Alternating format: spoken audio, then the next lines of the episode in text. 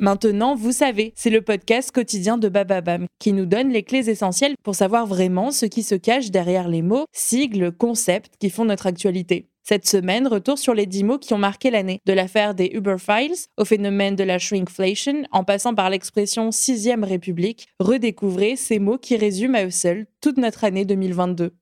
Pourquoi devra-t-on se chauffer au gaz naturel liquéfié cet hiver 2023 Merci d'avoir posé la question. À la rentrée 2022, les sujets liés à l'énergie sont devenus prioritaires. Cela se passe dans un contexte d'actualité bien précis. D'un côté, la crise de l'énergie qui annonce un hiver froid et difficile pour les Français. De l'autre, la guerre en Ukraine rendant impossible l'acheminement de gaz russe puisque la Russie est soumise à des sanctions de l'Union européenne. évidemment, ces deux sujets sont liés.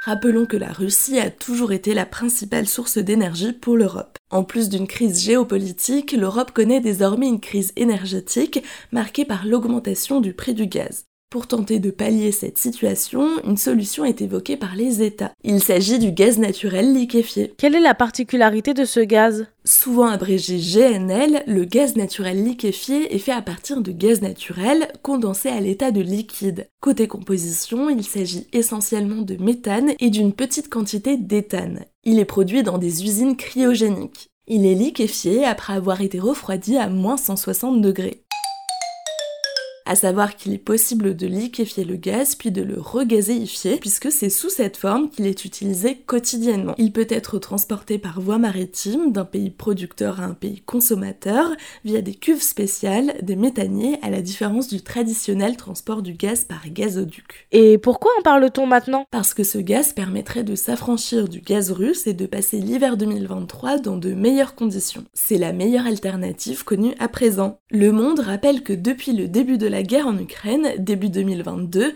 les importations de gaz naturel liquéfié venant des États-Unis ont augmenté de 60%.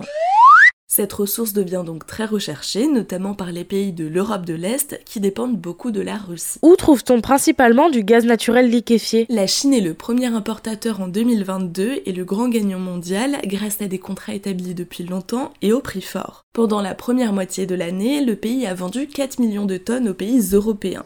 Côté exportation et donc production, l'Australie se trouve en première place, suivie du Qatar. Parmi les gros producteurs, on retrouve aussi les États-Unis, l'Algérie, la Russie, la Malaisie et le Nigeria. L'Afrique attire particulièrement les Occidentaux puisque plusieurs gisements offshore s'y trouvent, notamment au Sénégal.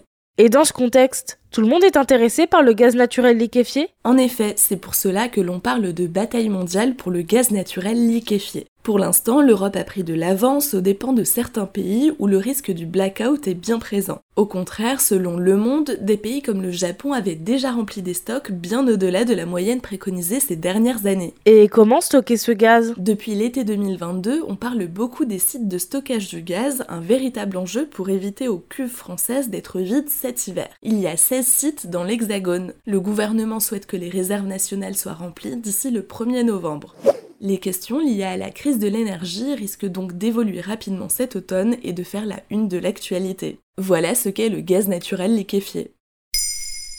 Maintenant, vous savez, un épisode écrit et réalisé par Pauline Weiss. Ce podcast est disponible sur toutes les plateformes audio. Et si cet épisode vous a plu, n'hésitez pas à laisser des commentaires ou des étoiles sur vos applis de podcast préférés.